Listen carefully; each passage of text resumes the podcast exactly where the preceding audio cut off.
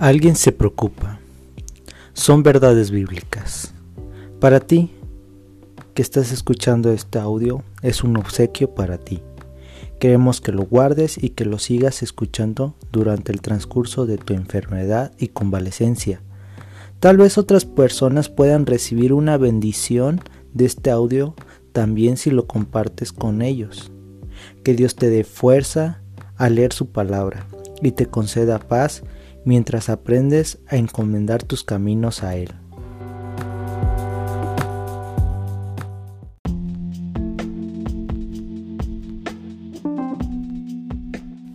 Escucha, la enfermedad y debilidad atraen toda clase de reacciones, temor, incertidumbre, soledad, dolor. La persona enferma se pregunta, ¿qué me pasará? Sospechando y temiendo lo peor. Mientras estás enfermo o convaleciendo, te invitamos a escuchar palabras de confianza y esperanza, palabras dadas a ti mismo por Dios mismo en las páginas de la Biblia.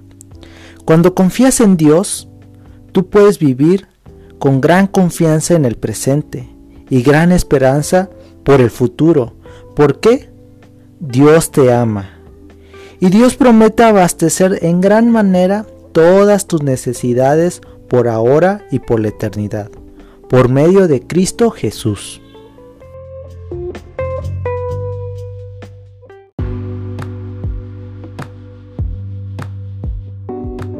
¿Alguien se preocupa?